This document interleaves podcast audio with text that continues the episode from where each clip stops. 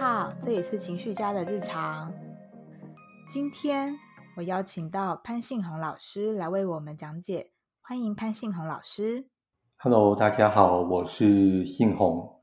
练瑜，我本来是个瑜伽的学生，可是因为后来发现，如果我想对瑜伽认识更多的话，似乎从事教学会是一个很好的方式。也就是说，我一开始是为了要认识更多瑜伽而开始教学的，而不是因为我想当瑜伽老师而开始教学的。嗯，可是在这过程当中，我发现瑜伽老师对于学生学习的过程当中扮演一个很重要的角色，所以我就很开始好奇瑜伽老师是如何被养成的。所以到现在，其实我大部分的时间是花在如何协助瑜伽老师继续教育的这一块。嗯，那继续教育的方式，可能就会透过呃翻译文章给大家参考，或者开一些跟瑜伽相关的课程，帮助老师们继续成长。所以这些大概是我目前正在做的事情。可是，在现今世代的时候，好像学习就会变变得比较。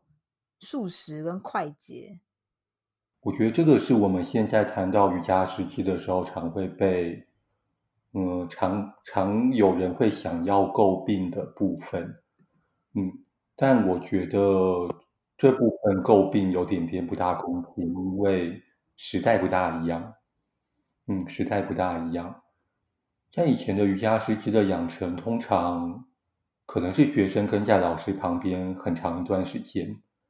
嗯，或许十年、二十年，然后你之所以会出道，是因为老师说你可以了。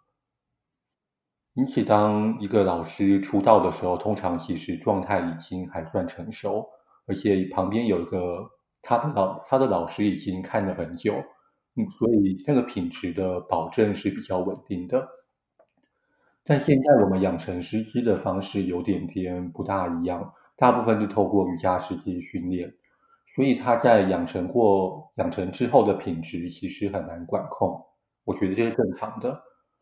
所以我会觉得，与其去评论说现在的瑜伽师资做得不好，倒不如去思考说，在瑜伽师资之后，如何让这些人可以顺利的继续成长。啊、哦，你是说你可能比较着重在课课程之后的？这位老师的持续进修的部分吗？嗯，我觉得这个才是这个时代的重点，而不是说有一个教学的资格，因为教学的资格比以前来的好拿很多，但它并没有办法反映出教学的能力，所以我们现在的重点反倒应该放在毕业之后这件事情。嗯，重点的摆放，我觉得好像有帮这个这件事情跳脱出一个。新的思考的角度，就是我们可能呃，既然现在的世代已经不能像以前一样这么严谨的去要求的话，因为现在知识太快速了吧，也很断片化，容易取得，那不如就是好好利用这个优势，让自己去持续进修。嗯，是，我觉得这个会是比较有建设性的方向，不然大家都一直在吵说。现在的老师的养成都不是太成熟，我觉得对于投入的老师其实也很不公平，因为他们很努力了，可是因为他们接受到的养成制度就这个样子。这一个思考方式蛮好的，因为像现在呃成名很容易，有很多呃知识领袖或者是 YouTuber 啊，他们要窜红很容易，可是他们能够持续的保持下去，又是一个问题。所以很多领域看起来都有点类似的情形。那如果你觉得说，在像前面说到这么知识快速又碎片化这种忙乱的时代的话，你认为学习瑜伽这个部分，它可以怎么样提升或帮助我们的情绪或者身心呢？一般来说，我们现代人的成长过程中，不论是我们的教育方式，或者是我们出社会的工作，它都让我们把专注力是往外的。也就是说，在我们目前的社会现象里头，我们很难把专注力放在自己身上。换句话说，我们普遍对自己很陌生。嗯，我们普遍对自己很陌生。举例来说，我前阵子跟一些医生们在聊天，我一直觉得医疗人员是一个很有趣的族群，因为他们看起来对身体超级熟悉，但他们普遍对自己的身体非常的陌生。对，也就是说，那个身心分离的状态是我们当代社会特别明显的一个现象。医疗人员只是一个例子，因为他们已经是很多行业里面对身体特别熟的一批人了。那更何况很多其他的行业对身体就更陌生，所以可能对自己就更为陌生。呃，我们把专注力都往外，所以我们普遍的往外追求很多很多的事情，因此我们也会被外在的很多事情所所困扰住。而瑜伽其实他一直想做的是相反的方向。他想把专注力给抓回来，然后觉得，呃，你想要的东西通常都不需要在外头。比如说，我们真正想要的快乐啊、幸福啊、圆满啊，这些如果是对外追求，它永远追求不到；但是如果是对内的话，它是有实现的可能性。所以在当代，嗯，瑜伽反倒成为另外一个。离苦得乐的途径，可能就这么说。他以前就是离苦得乐的途径，可是，在当代可能越来越适用。当你还在学习瑜伽的时候，呃，你觉得什么样的帮助对你是对最大的？我觉得应该是过得不好这件事情。过得不好，你是指哪方面的不好？呃，是我认为过得不好。哦，怎么说？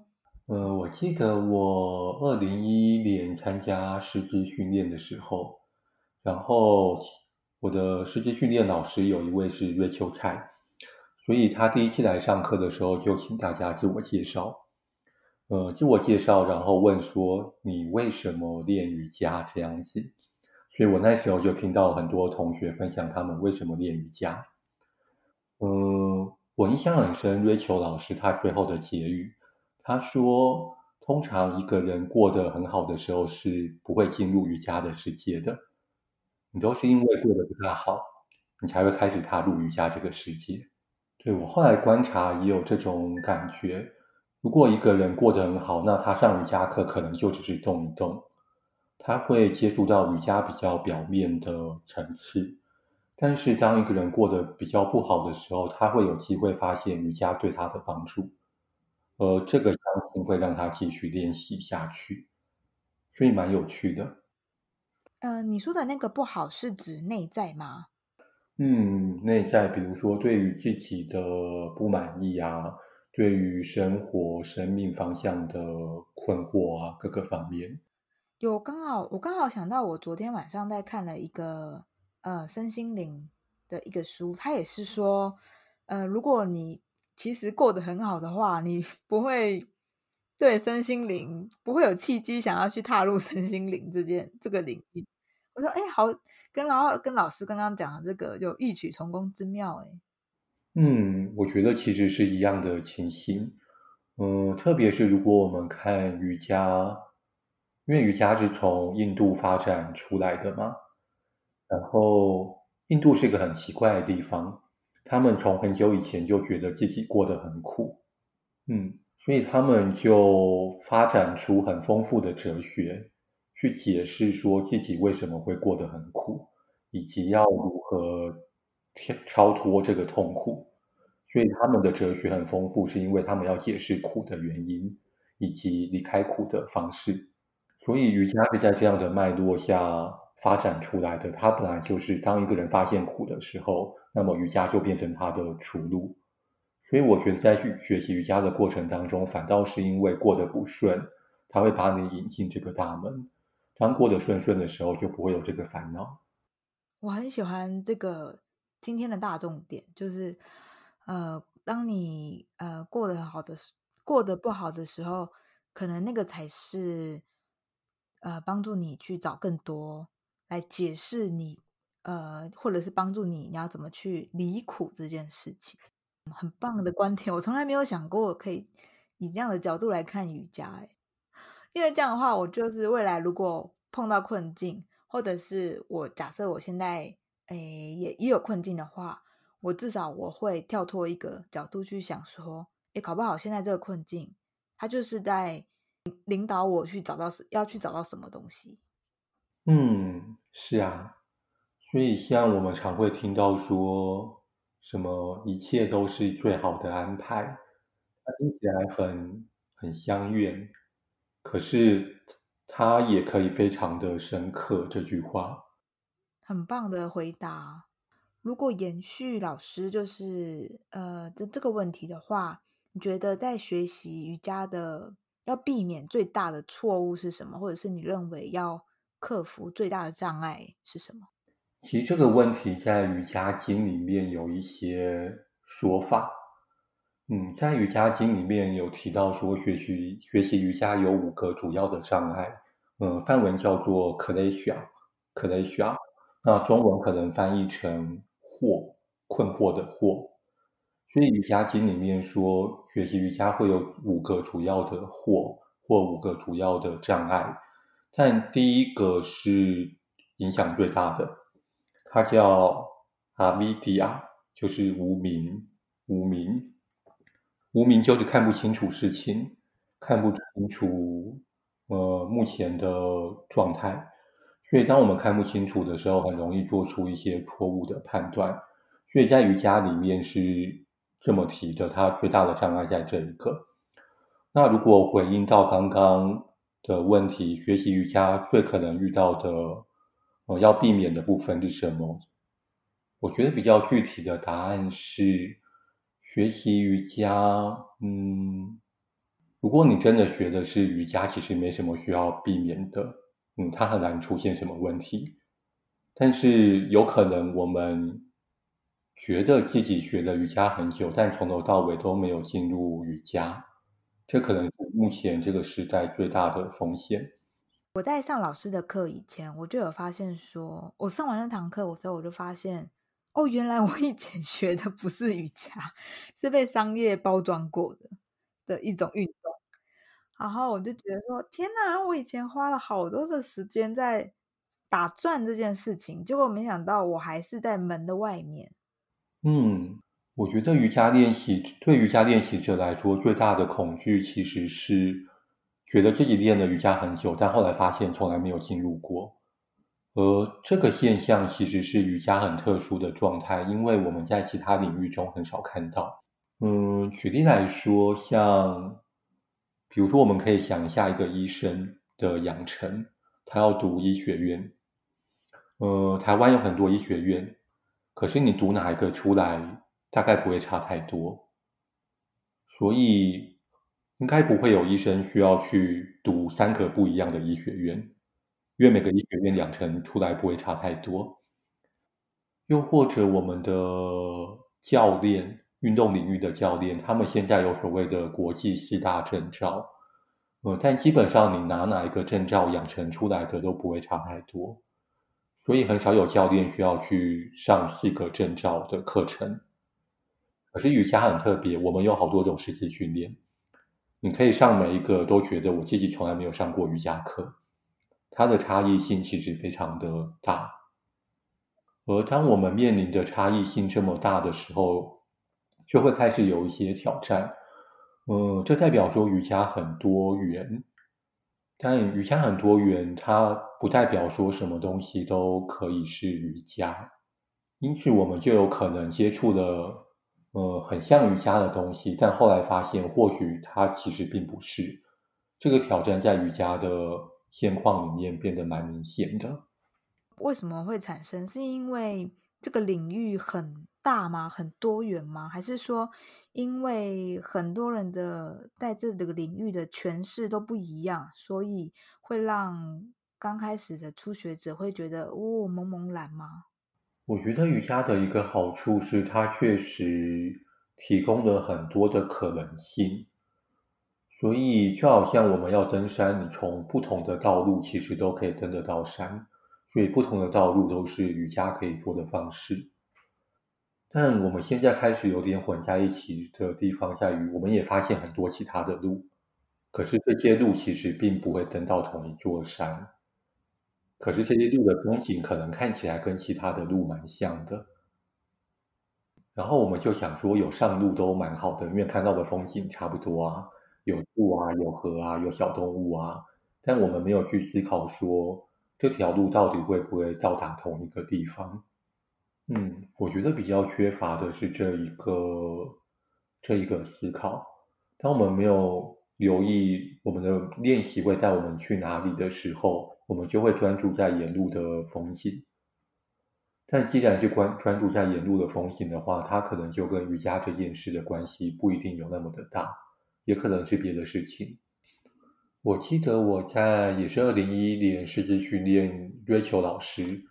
呃，那时候他教我们瑜伽历史，他就告诉我们说，瑜伽从过去到现在，可能有一些重要的事情，那不同时期的练习可能长什么样子。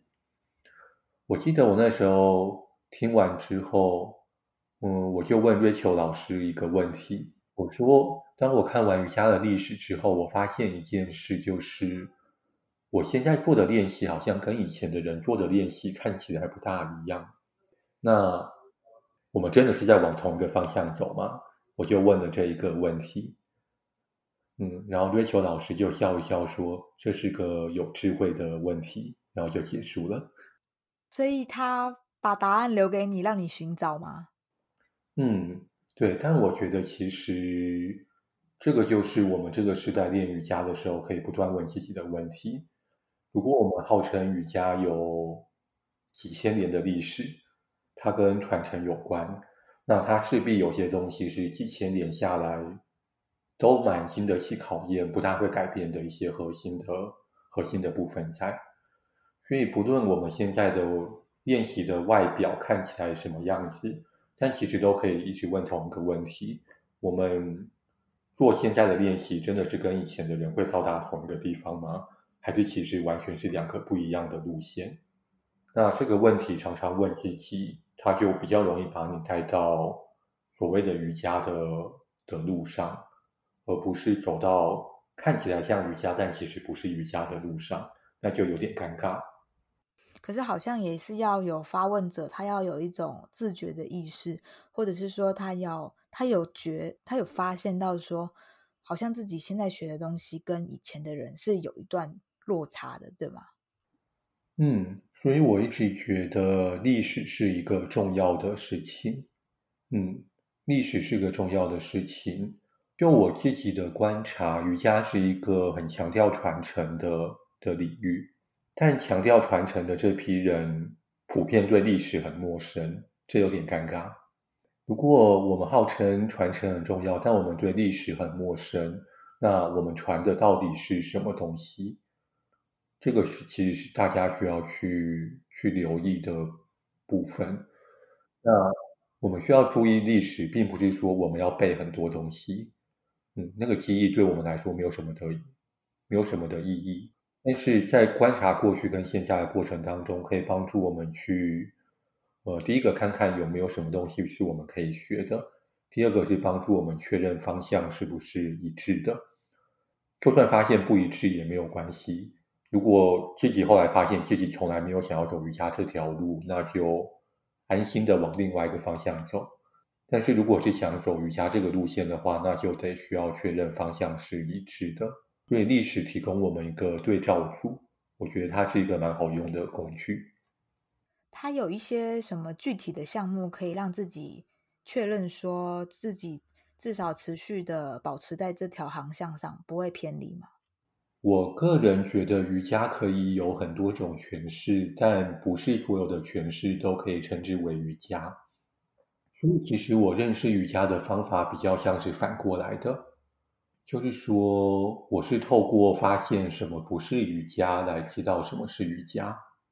跟我比较熟悉的朋友会晓得，我过去三四年花了很多时间在其他领域学习。嗯，比如说我大量的到医疗领域跟他们学习，到运动领域跟他们学习。嗯，我学习的密度其实还蛮高的，所以就会有同学问说：“你这样子有办法吸收吗？”这个是一个错误的问题，因为我的学习并没有要吸收的意思。呃，很多人去跨领域学习，他们在想的是，我从其他领域可以带什么进来，来我既有的领域教。他们在想的是这件事情，但我在想的是相反的。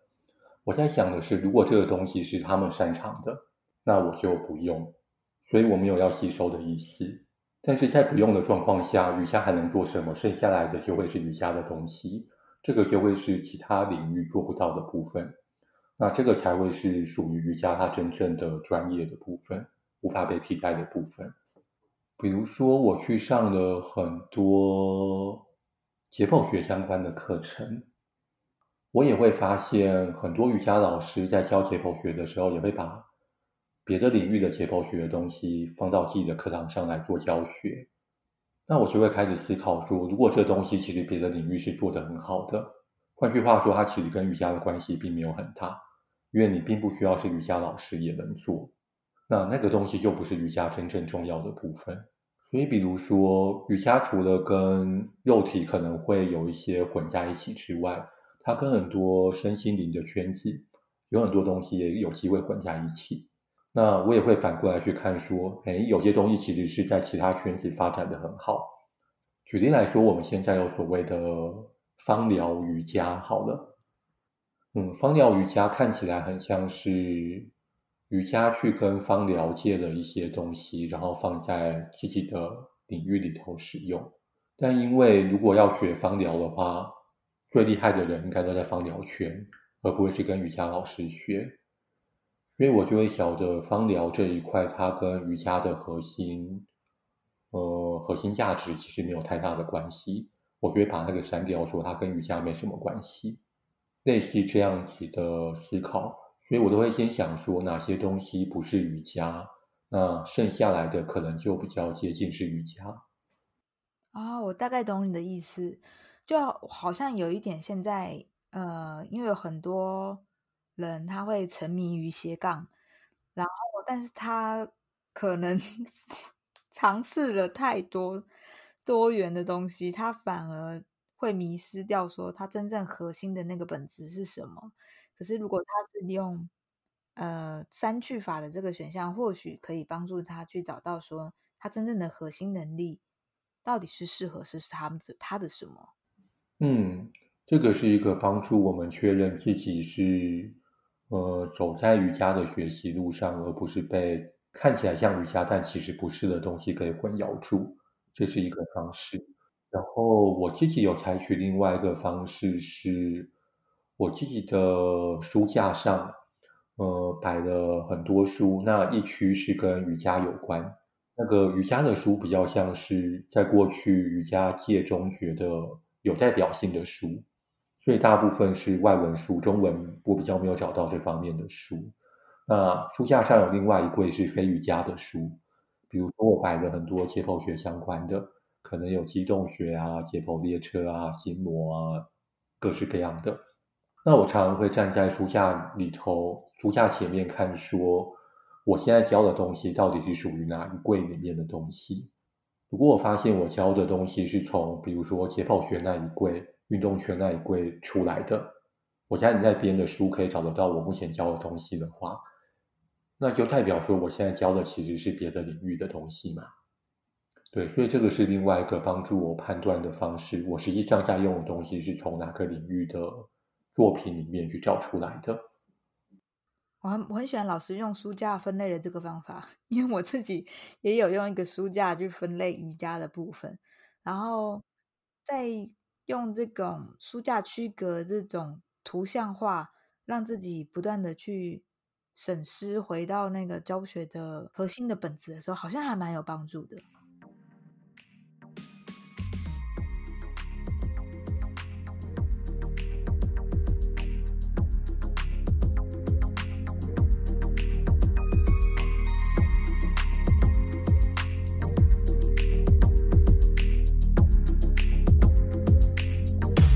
现在有太多的人都在强调自己在斜杠，然后都会说啊，自己是用新的角度啊、新的主题来做这件事情。可是，嗯，其实跟真正专业的领域的人比起来，他们又会少了很多很多东西。可是，这个往往却是当事者他自己不知道的事情。所以，我觉得这个牵扯到另外一个议题，就是我们之所以不晓得我们跟真正专业领域的有一段差距，是因为我们没有看过厉害的人。如果你看过了，就会晓得目前自己的掌握大概到哪里，那对自己的定位就会比较清楚。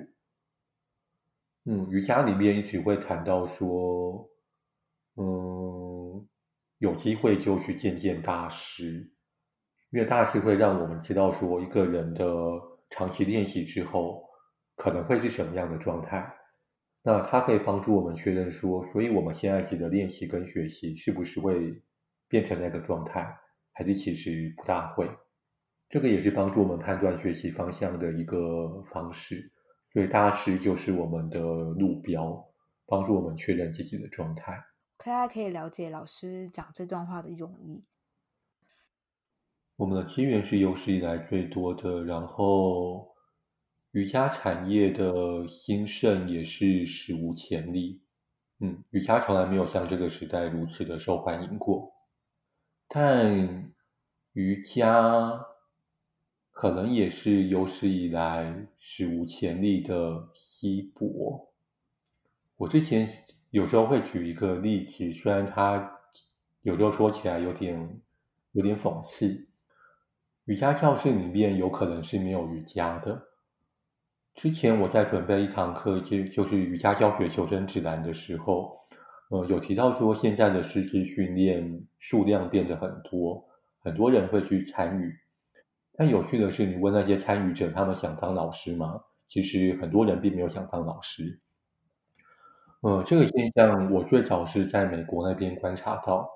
早期在台湾想上师资训练的，想当老师的还蛮多的，但是在美国，他们比较比较早发展成这件事情。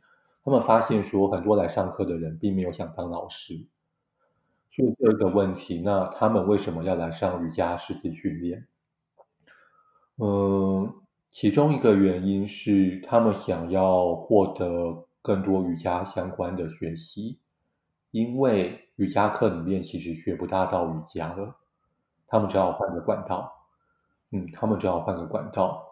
那这个其实也并不是说瑜伽课里面完全没有瑜伽，而是它的成分似乎被稀释掉了很多，或者它变得非常的零碎。而我们目前的各式各样的新兴媒体，不论是 YouTube 或 Facebook、IG，有各式各样的零碎的。讯息，呃，这些讯息其实对于我们有的时候很有帮助，可是它很难帮助我们去建构一个瑜伽比较完整的样貌。它就有点像是，比如说我自己的网站叫 Yoga Piece，呃，那个 Piece 是碎片的意思，对，它不是和平，我对和平不是很感兴趣。那个 Peace 是碎片的意思。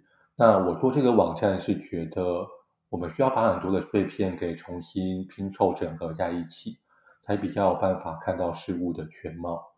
所以这个是我的网站一开始叫 Yoga Peace 的主要的原因。呃，我们目前的，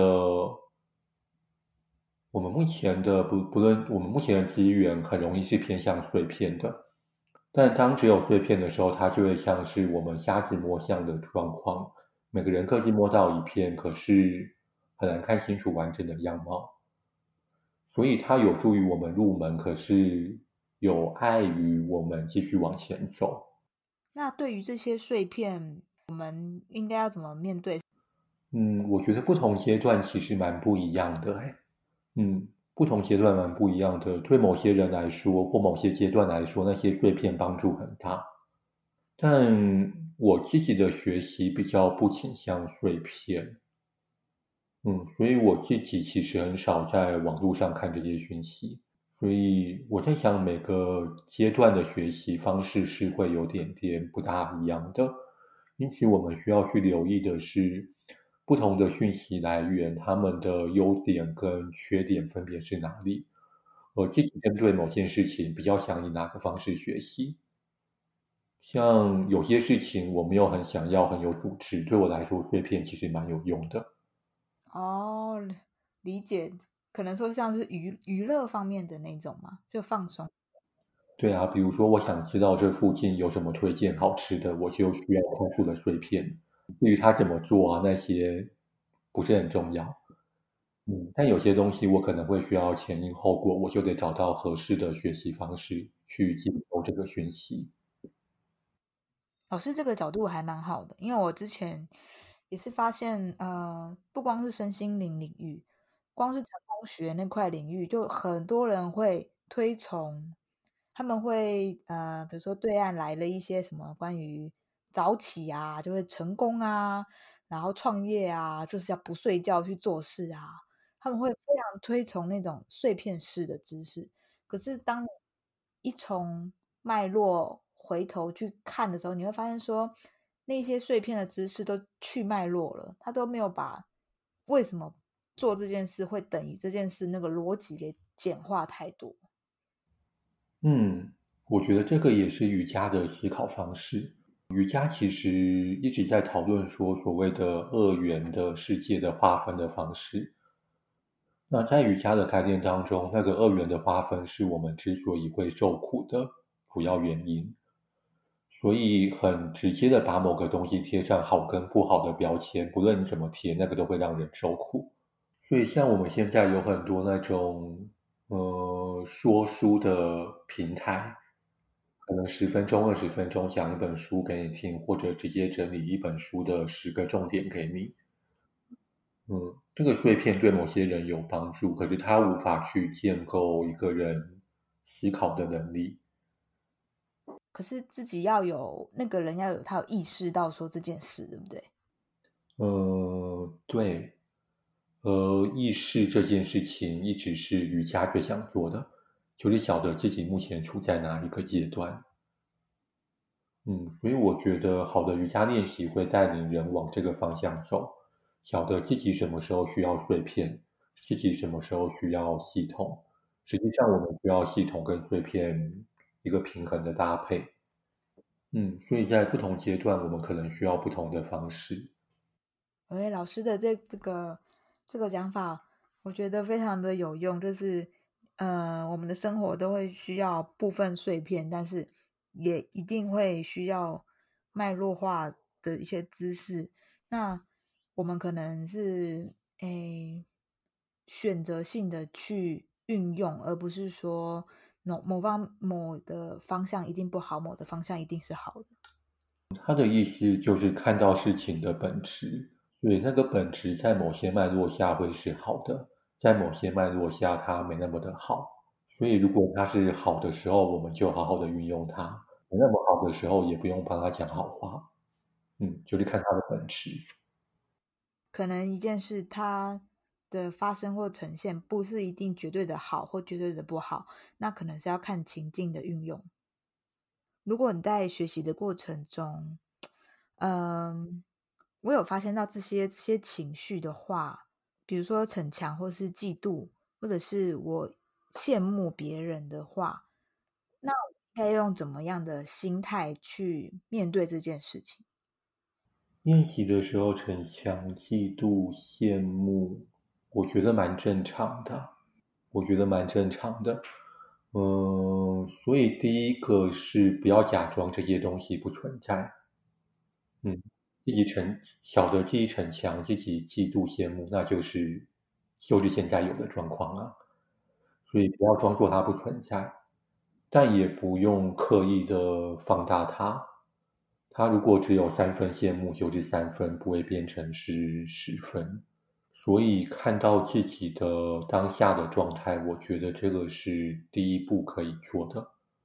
通常我们会逞强、嫉妒、羡慕，是因为我们在做比较，不论是跟别人比还是跟自己比，我们都是在做，都是在做比较。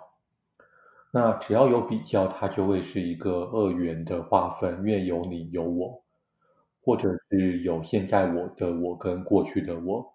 以前的我做得到，现在做不到，这个也是一个比较。呃，那个我就是瑜伽里面在谈的 ego。当逞强、嫉妒、羡慕的强度越高的时候，其实它代表的是那个 ego 正在长大。逞强、嫉妒、羡慕变低降低的时候，其实代表自己的 ego 正在变小。所以这其实是帮助我们去观察自己瑜伽练习的的状态如何。在瑜伽哲学里面，它其实在谈说，瑜伽练习应该是会淡化我们的 ego，但很多人练习之后，反倒 ego 被强化了。对，所以我们可以把那些情绪当成一个指标。去观察说我们瑜伽练习的方向是往哪个方向走。嗯，比如说你提到说有看到一个同学体位法很强，可是他居然有东西做不到，所以他会有些情绪，正常的。嗯，但接下来就是他面对情绪的方式，就会跟他的 ego 有关。我很好奇，瑜伽说他会呃，他的要怎么消除那个 ego？就是说我只要呃。aware 那个觉察到这件事情之后，接下来，ego 是一个标签，对，他就是在自己身上贴了一个标签，说这个是我，这个叫做我。比如说我的手、我的脚、我的身体、我的衣服，所以那个是一个标签。瑜伽练习的本身就是想要看到标签背后的东西。所以，不论你是各式各样的瑜伽练习，只要它真的是往瑜伽这个方向走的话，那个标签背后的本质其实是会被透露出来的。所以，瑜伽本来就是在训练我们看到各种事情的本质。呃，如果是放在瑜伽垫上，实际上的的举例来说，比如说我们可能会去留意练习的时候有没有代偿。代偿就是一个其实。它不是你现在该有的状态，但你硬做了，那个其实是 ego，那其实是 ego。嗯，那我们看我们自己有没有代偿的方式，可能是透过呼吸，呼吸可能变成一个指标。当呼吸混乱的，那大概就是代偿了。所以，像在瑜伽经里面有谈到体位法的定义，它叫 Sthira Sukham Asana，稳定舒适的状态叫体位法。也就是说，在瑜伽的概念当中，做出一个姿势跟体位法是两件事，而是你必须以某个状态做出姿势，稳定舒适的状态。那从只有一个姿势到稳定舒适的姿势，这两者之间的比较，会帮助我们判断说自己是不是以代偿的方式在做事情。这一类的练习过程会让我们反复去看到自己真实的状态。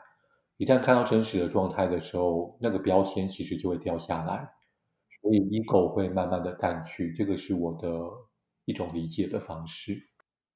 哦，我很喜欢老师的这这个讲解，因为我曾经就是在上瑜伽课的时候，呃，我的呼吸过度，就变成说，我本来在稳定舒适的状态，那我后来可能接下来的体位法有点超出我的负荷，但是因为那是团课我也不好意思说 做不到，或者是要硬要休息，我就勉强自己去跟上。结果我就是从鼻子变成了嘴巴，然后结果那个当时代课老师他就是用很严厉的那种指责，就是说谁呼吸那么大声，用嘴巴。我那时候就会觉得说，哦，我就是需要呼吸呀，我现在就是需要呼吸，你怎么还会用指责的方式来？嗯，那个是老师的反应。不过，其实如果是你的反应的话，就会变成是你的 ego 需要这样子的呼吸来完成这件事。对，可能那个时候我已经呃超出负荷，但是我的 ego 会勉强我自己去忽视我的已经超出负荷这件事情。就是师资学习者，他们是假设他们是未来的目标是要当老师的话，他们自己的 ego 要怎么去察觉或是克服，在其他领域当中，很强大的 ego 可能对于他们的工作发展有帮助。嗯，那就那就好好的使用 ego 这件事情。所以 ego 它这件事并没有好或不好。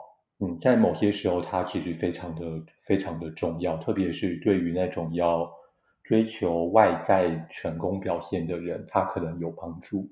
但因为瑜伽的追寻是往内在，所以 ego 可能反倒会变成一个阻碍。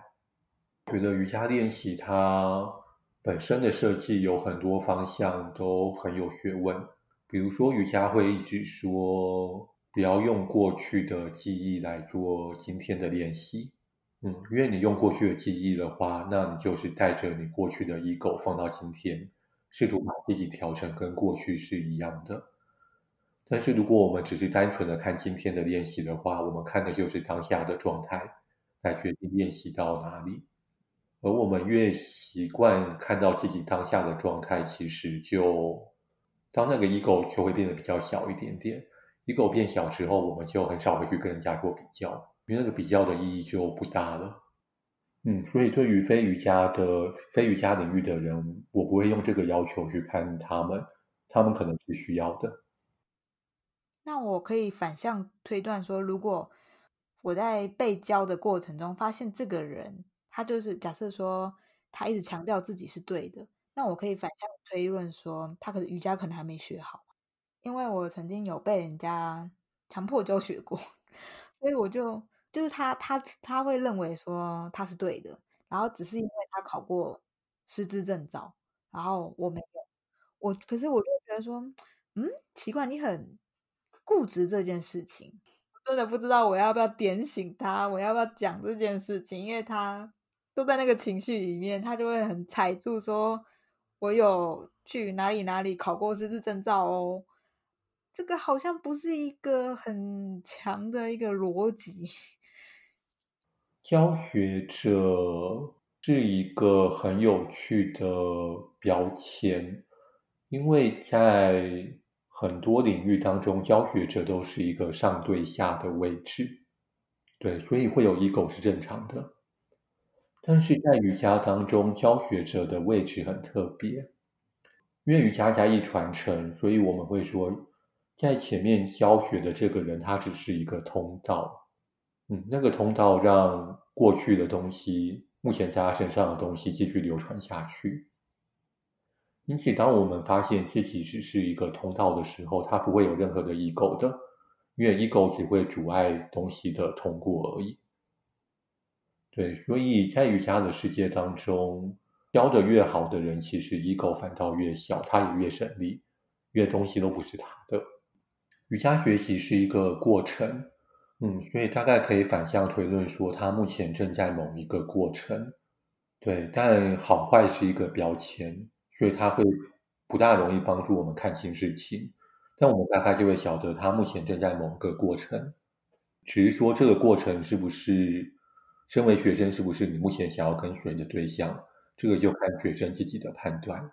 瑜伽教学者理论上，他只要有真的持续的练瑜伽，他都会看到。只有当他在瑜伽垫上，但其实没有练瑜伽的，或者说他的练习都在帮助他增长自己的 ego 的时候，他才会看不到。所以在目前的状态是，呃，瑜伽老师这个标签蛮容易取得的。但是瑜伽老师背后的程度跟状态落差可以很大。当我们没有更好的方式让别人接收或理解自己的想法的时候，就能只能够拿一些外表的标签来试图说服人家。对，但不一定会成功，不一定会成功。那老师，如果呃，对于想要从事这一行的人啊，如果你只能给一句忠言的话，大概会是什么内容呢？我觉得就是保持好奇心，好奇自己在干嘛，好奇自己为什么想做这件事，不想做别的事，好奇自己为什么想教这个东西，不想教别的东西，好奇你想带学生去哪里，不想去哪里。所以，那个好奇会让人不断的去探索很多的事情，而好奇是一种不批判的状态，所以它会让我们有机会去思考很多东西。所以，这个状态会带领一个人继续的前进。